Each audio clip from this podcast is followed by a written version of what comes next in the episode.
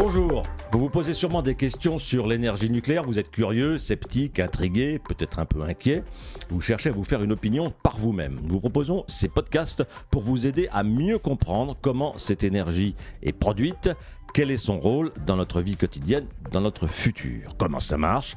Est-ce que c'est fiable? À quoi ça sert? À quoi ça peut servir? Aujourd'hui, nous sortons un grand thermomètre car nous allons prendre la température des centrales nucléaires. Le nucléaire en clair, un podcast de la Sphène, présenté par Jérôme Godefroy. Coup de chaud sur les centrales nucléaires. C'est le titre de ce podcast. Le réchauffement climatique est une réalité. Il a des conséquences dans beaucoup de domaines et par exemple dans l'industrie nucléaire civile. Pour produire de l'électricité à partir de matières nucléaires, deux facteurs importants doivent être pris en compte. L'alimentation en eau et la température des installations. Ces deux facteurs d'ailleurs sont liés. Si la température extérieure augmente, il faut s'adapter. On se pose beaucoup de questions tous les étés, notamment pendant les périodes de canicule. Alors pour répondre à ces questions, avec nous deux invités. Catherine Alwax, bonjour. Bonjour. Vous êtes euh, à EDF, mais qu'est-ce que vous faites exactement à EDF Alors, à EDF, je suis en charge du programme d'adaptation euh, du parc nucléaire et thermique aux conséquences du dérèglement climatique. Et en face de vous, Rémi Garçon. Bonjour, monsieur Garçon. Bonjour. Euh, Qu'est-ce que vous faites dans la vie?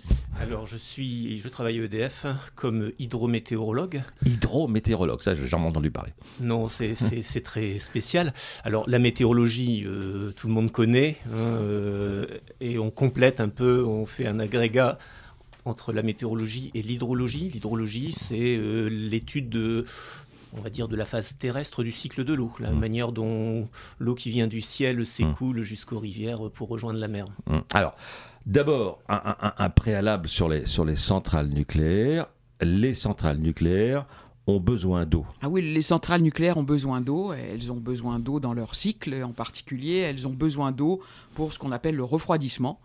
Donc, elles sont, c'est pour ça qu'elles sont en général installées près de ce que nous appelons une source froide, c'est-à-dire soit un fleuve, soit la mer. Parce que le principe d'une centrale nucléaire, de toutes les centrales d'ailleurs, c'est de faire chauffer de l'eau.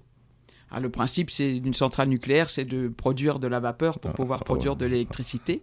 Donc évidemment, elle, elle utilise de l'eau. Mais ce qui nous intéresse, nous, quand on parle de source froide, c'est le fait qu'elle utilise de l'eau pour son refroidissement.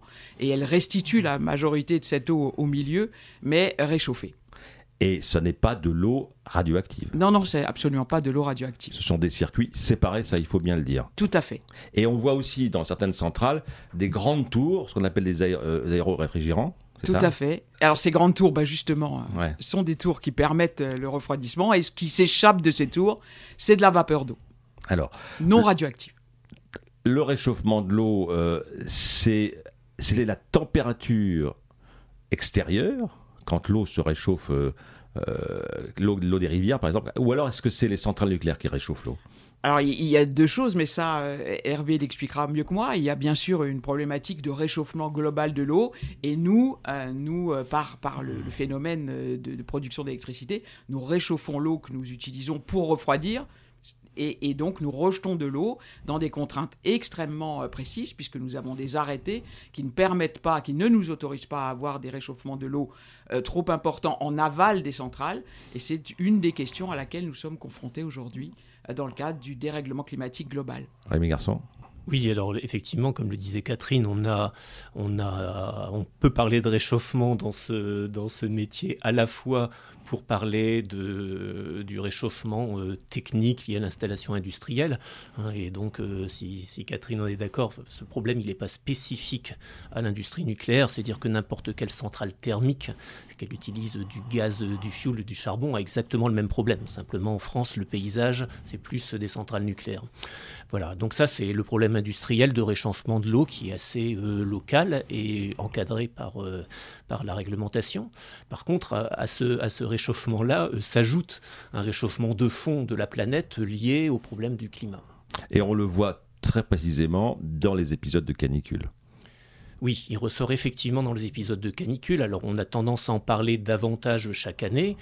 Là encore, c'est pas vraiment le problème de l'énergie nucléaire, c'est un problème de, de réchauffement qui se manifeste alors euh, beaucoup en moyenne, mais un peu plus dans les périodes de sécheresse, un peu plus dans les périodes d'été. Donc on entend parler des températures de l'air qui augmentent un peu plus en été qu'en moyenne sur l'année. Et euh, ce qui est vrai pour l'air, c'est vrai pour l'eau. Euh, sans oublier qu'au-delà du réchauffement, réchauffement de l'eau, il y a aussi une baisse euh, progressive des niveaux d'eau rencontrés en été. Justement, donc il y, a deux facteurs. Il y a la chaleur donc, et l'évaporation, d'une certaine façon. Il y a aussi ça. Oui, effectivement. Le, problème, alors euh, si on doit parler euh, climat, le problème de l'évolution climatique, alors c'est plus de chaleur à la surface du sol à cause de l'effet de serre supplémentaire engendré par euh, l'excédent de gaz carbonique dans l'atmosphère. Donc plus de chaleur, ça veut dire qu'on fait tout sécher plus vite. c'est vrai pour votre linge, mais c'est vrai aussi pour la végétation, pour le sol. Donc cette végétation, ce sol sèche plus vite qu'avant. Quand il pleut, euh, ils absorbent davantage une partie plus grande de l'eau de pluie qu'auparavant. Et donc euh, la partie de l'eau de pluie qui, rejoint les rivières, notamment en été en saison chaude, elle est plus mince et c'est pour ça que le niveau des rivières a tendance à baisser, spécialement en été. Catherine Laboix, euh, est-ce que les problèmes se posent de la même manière pour les centrales qui sont au bord d'une rivière, d'un cours d'eau, et les centrales qui sont au bord de la mer? Non, alors le phénomène de réchauffement est, évidemment plus marqué euh, en bord de rivière. D'abord parce que, euh, comme l'a dit Rémi, il y a un phénomène global et puis il y a les multi-usages de l'eau. Il n'y a, pas que les installations industrielles en bord de rivière. Il y a évidemment les agriculteurs, il y a le tourisme, il y a beaucoup de choses. Quand vous-même vous mettez euh, en route des, climatiseurs, vous réchauffez l'atmosphère en refroidissant votre appartement. Donc ce phénomène-là est global. Donc évidemment, c'est plus marqué en rivière. L'impact, mais Rémi en parlera certainement mieux que moi, l'impact de la fonte des glaciers est une réalité aussi. Nous avons globalement moins d'eau en été aujourd'hui, c'est un phénomène euh, connu. Donc le phénomène est plus important sur les rivières et moins important en bord de mer. C'est pour ça qu'on a plutôt des projets aujourd'hui en bord de mer. Mais on regarde un autre phénomène en bord de mer qui n'est pas le sujet d'aujourd'hui, néanmoins, qui est celui de la montée du niveau de la mer, qui est aussi une réalité que nous prenons en compte dans les réflexions que nous avons pour l'adaptation du parc nucléaire et thermique, puisque comme Rémi l'a appelé, nous avons aussi un problème sur les, instants thermiques. Tout le monde a ce sujet et autres. Et donc, on, on regarde aussi ce qui va se passer euh, dans les années à venir avec la montée du niveau de la mer. Alors, justement, euh, les centrales actuelles, hein, les, euh, avant même l'EPR, le parc actuel, il a été conçu dans les années 70. Est-ce que on avait prévu le réchauffement auquel on assiste aujourd'hui? Rémi Garçon. On en parlait beaucoup moins dans ces années-là. Euh, moi-même, j'avais à peine commencé ma carrière. Donc, euh, euh, si, on se rappelle bien, quelques, quelques scientifiques pointus, et c'était une poignée de personnes s'intéresser au problème, mais finalement, il, est, il est apparu vraiment à un public plus large, on va dire, au tout début des années 90, quand le... L'année de la Terre oui, le, GIEC a, rendu son mmh. premier euh, rapport, je pense en 91 peut-être. Euh, nous, en France, on a eu deux sécheresses euh, avec une canicule, enfin une vague de chaleur, on va dire, une, année chaude en 89 et de nouveau en 90 une absence d'eau. Donc ça a été un petit peu le début pour nous, le signal qu'on rentrait peut-être dans une autre époque il y a 30 ans. Est-ce que les, centrales Catherine étaient, étaient conçues euh, pour faire face euh, aux, phénomènes climatiques qu'on observe aujourd'hui? Alors les centrales ont été conçues avec des très grandes marges. Euh, donc, euh, il y a, aujourd'hui, aujourd'hui, il n'y a pas de, problématique qui se pose. On a, on a conçu les centrales effectivement à la fin des années 70. Elles ont été conçues avec des très grandes marges. Elles ont euh, aujourd'hui ce qu'on appelle le programme Grand Chaud, qui a été mis en place vraiment de façon massive après la canicule de 2003. Et on s'est rendu compte, puisqu'on a des, vous savez qu'on a des obligations de sûreté qu'on revoit tous les cinq ans, et on s'est rendu compte que les marges que nous avions prises au moment des constructions étaient très importantes. Donc aujourd'hui, chaque fois qu'on refait euh, tous nos contrôles et qu'on revient dans les problématiques de sûreté, par exemple, et qu'on revisite la totalité des mesures, euh, on se rend compte qu'on n'a on pas de soucis majeurs. Et puis, depuis 2003, on a su s'adapter, ce qui fait, par exemple, rien que si on raisonne en perte de production, aujourd'hui, depuis 2003, l'évolution climatique nous amène à une perte de production qui est inférieure à 1% de la production annuelle. Mmh. Donc on a particulièrement su s'adapter. Et ce que je voudrais dire aussi à nos, à nos auditeurs, c'est qu'il n'y a pas de problématique de sûreté. Il y a une problématique qui est liée au refroidissement, uniquement du process. Et dans, dans, dans ce cas-là, on l'a vécu l'année dernière, si vraiment nous sortons du cadre réglementaire qui nous est imposé, et en particulier du cadre qui nous dit vous ne pouvez pas réchauffer la rivière de plus de tant de degrés, les centrales s'arrêtent. Ça a été le cas l'année dernière sur la Meuse avec la, centrale de Chaux. Comment, euh, comment ces normes sont-elles fixées? Je pose la question à, vous deux. En, fonction de, de quels critères? Est-ce qu'on a des, On va regarder les, données historiques euh, très loin dans le temps? Rémi Garçon? Je, ne saurais pas trop parler justement de la, négociation sur les normes euh, vraiment. Par contre, on prend en compte surtout euh, bah, l'état euh, écologique des rivières. C'est-à-dire que c'est ça qui, à la fin, enfin, ce qui intéresse le citoyen. C'est est-ce que l'activité industrielle menace la santé écologique des milieux en général et celle des rivières? Quand on parle de, de, crues millénaires, ça, ça, ça, ça, c'est référence à quelque chose. c'est une référence au passé, ça, non? Oui, alors effectivement, par rapport à des événements graves, on prend des points de repère sur le passé euh, pour euh, savoir euh, Typiquement, pour mesurer les marges dont on dispose, on, va regarder le passé. Actuellement, on se méfie hein, parce qu'on sait, que, on sait que les choses changent. Donc tout ce qu'on a observé dans le passé nous apprend des choses, mais il faut réfléchir à comment elles peuvent être modifiées dans le futur en climat changeant. Euh, voilà, les crues, après, c'est un autre problème que celui dont on parlait à l'instant. Mmh, le vrai sujet, c'est vraiment le problème de la, du milieu, comme je disais. Donc c'est essentiellement lié à la faune et à la flore. Donc c'est là-dessus qu'on est particulièrement vigilant. Donc malgré le fait que, je pense que Rémi le dira aussi, on voit une évolution des peuplements en amont d'une centrale, donc en, dehors de la centrale, déjà réelle. Et évidemment, on veille à ce que la centrale, qu'elle soit thermique ou nucléaire, n'ait pas d'impact sur la population euh, euh, de la faune et de la flore en, aval du site. Je reviens quand même au cru parce que c'est un problème. Hein. C'est un problème d'eau. Euh, il y a eu par exemple une, crue importante, une inondation à la centrale du Blayet, c'est en Gironde, en, en décembre 99. c'est un phénomène aussi important. Oui, il y a des phénomènes naturels qui amènent beaucoup d'eau au mmh. droit d'installation de production. Euh, ceci dit, dans le cadre de la tempête du Blayet du 27 décembre 1999, on n'était pas vraiment sur une crue, on était sur une tempête avec mmh. une surcote mmh. plus une forte houle dans l'estuaire de, la Gironde. Donc, euh, mais ça fait partie des choses qui sont très regardées. Et si on parle maintenant de crues, alors on va parler plutôt des sites euh, fluviaux de production. Ils sont en général basés sur des, fleuves ou des grandes rivières. Sur ces, la tendance qu'on observe aujourd'hui sur, euh, sur ces fleuves, ces grandes rivières, ça n'est pas une tendance à l'inflation, à avoir euh, des crues de plus en plus fortes, etc. Hein, on, entend parler de crues, mais souvent sur des, petits bassins au bord de la côte d'Azur, des mmh. choses comme ça. Quand on regarde les grandes crues de la Loire, il faut remonter au 19e siècle pour en voir, en voir trois euh, en 1846, 1856, 1866. Si on, regarde sur la Garonne, on se souvient tous de la crue de 1875. la Seine, on parle toujours de la crue de 1910. Vous voyez, n'y a pas une accumulation de crues sur mm. les grandes rivières, comme on peut avoir une accumulation de, canicules depuis 20 ans, par exemple. bah, C'est-à-dire que la, problématique des crues, elle, elle, concerne bien sûr les, installations industrielles, mais elle concerne surtout les villes. Donc il y a eu énormément de dispositifs, comme le rappelle Rémi, qui ont été mis en place aujourd'hui pour gérer les crues des grands fleuves. On voit que ce soit les bassins euh, de, la région de Troyes sur la Seine, ou bien sûr tous les bassins qui ont été mis en place euh, pour protéger Lyon. Donc on, est, on est peu impacté par le phénomène de crues mm. fluviaux. Alors quand même, euh, Rémi, c'est un peu votre spécialité. Euh, est-ce qu'il y a une, gestion commune euh, des installations nucléaires et, des barrages et des installations hydroélectriques? Est-ce que c'est -ce lié ou pas?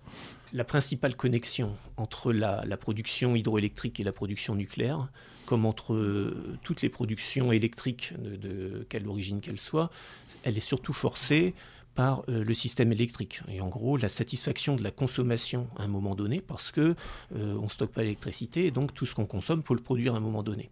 Et donc il y a une complémentarité entre toutes les sources d'énergie et qui joue là au niveau de territoires très grands comme euh, un pays ou même euh, un continent, parce que l'Europe est très bien interconnectée. Donc il fait que euh, ces programmes-là s'ajustent à ce niveau-là. Mmh. Et après, sur un bassin, effectivement, on a des usages de l'eau multiples, certains liés à la production d'énergie, mais beaucoup d'autres qui sont vus comme capitaux et qui font que à certains moments on peut se poser la question si on dispose d'un excès d'eau stocké dans une réserve hydroélectrique d'en faire profiter l'aval. Donc très souvent ça va être plutôt pour des questions de soutien d'étiage, de soutien des milieux, d'irrigation, mais ça peut être aussi mmh. pour assurer un meilleur rendement sur les centrales mmh. nucléaires. Catherine, on disait au tout début que euh, les centrales étaient, étaient toujours au bord d'une rivière ou, ou d'un océan ou d'une mer. Euh, est-ce qu'on peut imaginer une centrale euh, sans, sans, alimentation en eau? Alors, il, faut bien comprendre que la, technologie nucléaire, elle s'adapte très très bien. Euh, il y a, on, a des sous-marins nucléaires à propulsion nucléaire et on a aussi des centrales qui aujourd'hui euh, fonctionnent dans des milieux extrêmement arides. vous avez vu le lancement de la centrale aux, Émirats Arabes Unis. qui est au bord de la mer quand même, non? Oui, mais qui est quand même dans un milieu extraordinairement sec. Et, et, puis, il y a la centrale de Palo Verde, qui est en Arizona, et qui elle est refroidie uniquement par les eaux usées euh, produites par la ville de Phoenix. Donc c'est les habitants, c'est les habitants de la ville de Phoenix qui refroidissent leur absolument, centrale. Absolument, Donc c'est un choix technologique. Alors c'est vrai qu'en France, on a fait le choix d'avoir un parc optimisé dès l'origine entre l'hydraulique et le nucléaire. On a fait un choix qui permettait d'avoir une électricité très peu chère. Il faut, faut se le rappeler. C'est le choix des grands anciens a été particulièrement adapté aux réalités. Donc on a fait une, énergie abondante et peu, et peu chère. De Demain, si on devait euh, évoluer, bien sûr qu'on adaptera la technique nucléaire. Elle s'adapte, elle s'adapte à tous les milieux. Vous avez des, centrales nucléaires en Sibérie, vous avez des centrales nucléaires au Canada avec des prises d'eau sous la glace. Elle, elle s'adapte au climat. C'est toujours du nucléaire, mais évidemment, elle, est adaptée en matière de refroidissement, en matière technologique, au climat auquel elle va être confrontée. On, a parlé de la chaleur, euh, des problèmes d'eau. Euh, il y a aussi d'autres conditions extrêmes. c'est le grand froid, justement. Est-ce que pour les centrales nucléaires, le grand froid est un problème? Alors, la, ce qu'on remarque, mais euh, Rémi en parlera mieux que moi, c'est quand même le, les le dérèglement climatique. Ne nous, demain, certes, on a un phénomène de réchauffement, mais il ne nous privera pas des grands froids. Mmh. On a vu un petit phénomène cette année. Alors, je sais que les météorologues sont pas tous d'accord pour nous dire si le vortex polaire qu'on a vécu mmh. est lié au dérèglement climatique ou mmh. pas. Mais on a vu, on a vu donc le, phénomène particulièrement marqué au Texas. Donc, vous savez, au Texas, il y a quatre euh, tranches nucléaires. Euh, sur les quatre tranches nucléaires, une a été impactée par par le très grand froid, très peu de temps euh, pour un problème de gel, pas du tout sur la centrale, mais sur, euh, sur le transformateur qui permettait la sortie. L'eau de refroidissement était gelée, quoi. Non, non, c'est pas l'eau, c'est le transformateur, ah c'est juste qu'il y, a eu un, souci. Par contre, les trois autres tranches ont fonctionné euh, parfaitement mmh. et nos centrales ont, toujours intégré les grands froids, puisqu'il y a une époque où on des moins 20 degrés, vous, savez, savez, tous les camions tombaient en panne sur l'autoroute. Mmh. On les a connus il n'y a pas très très longtemps, c'était dans les, les années 80. Donc, bien sûr, elles intègrent la problématique du grand froid. Oui, j'ai pas grand-chose à ajouter là-dessus. Hein. Effectivement, comme le disait Catherine, le, problème du, grand froid, il est vu depuis longtemps. Alors, euh, les, années les plus froides qu'on a eues depuis euh, les, débuts du grand parc nucléaire, c'était 85, 86, 87. On a eu un enchaînement avec une très grosse vague de froid en 85, puis deux autres plus limitées, plus régionales en 86, 87. Et finalement, les choses qu'on a vues depuis sont plutôt moins graves. Néanmoins, on continue à étudier tous les phénomènes liés au froid, y compris dans la rivière. La prise en glace partielle, ce qu'on appelle le frasile sur les rivières, euh, c'est un phénomène qui intéresse la source froide du nucléaire et qui est, qui est traité euh, comme tel. Maintenant, on ne s'attend pas du tout à ce que ces phénomènes-là s'accentuent avec le réchauffement climatique. On, est, on reste prudent parce que, comme le disait Catherine, euh, le, réchauffement climatique, ça ne fait pas disparaître du jour au lendemain la neige, les vagues de froid. Les vagues de froid, elles, souvent, elles sont souvent liées à des, anomalies de circulation atmosphérique qui font que bah, un hiver donné, l'air vient un peu plus de Sibérie. Et à ce moment-là, même si la Sibérie est plus chaude que d'habitude, c'est quand même une vague de froid en France.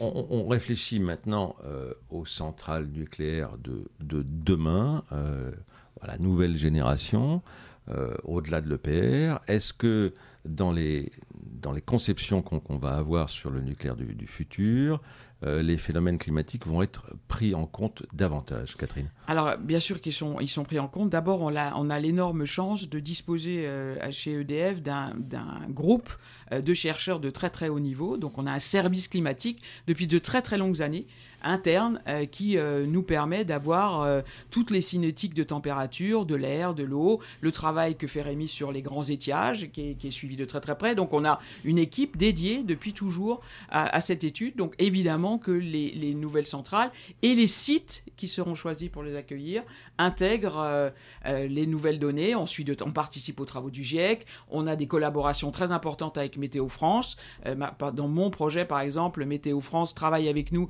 et suit de très près tout, tout ce qu'on met en place, puisque nous, on travaille sur des scénarios régionalisés. Ça les intéresse particulièrement. Donc, bien sûr qu'on intègre les dynamiques à 2050 et à 2100. Aujourd'hui, la principale incertitude climatique, c'est nous c'est notre capacité individuelle et collégiale à réduire les gaz à effet de serre. Quand on regarde les trajectoires du GIEC, ça sert à rien de dire oh mon Dieu c'est affreux. Oui, ça peut être affreux si nous ne faisons rien, mais nous sommes l'incertitude principale du climat. Mm. Et ce que dit Rémi quand il dit on essaye de comprendre ce qui se passe, eh ben c'est on a un énorme faisceau d'incertitudes dont la principale c'est vous et moi. Mm.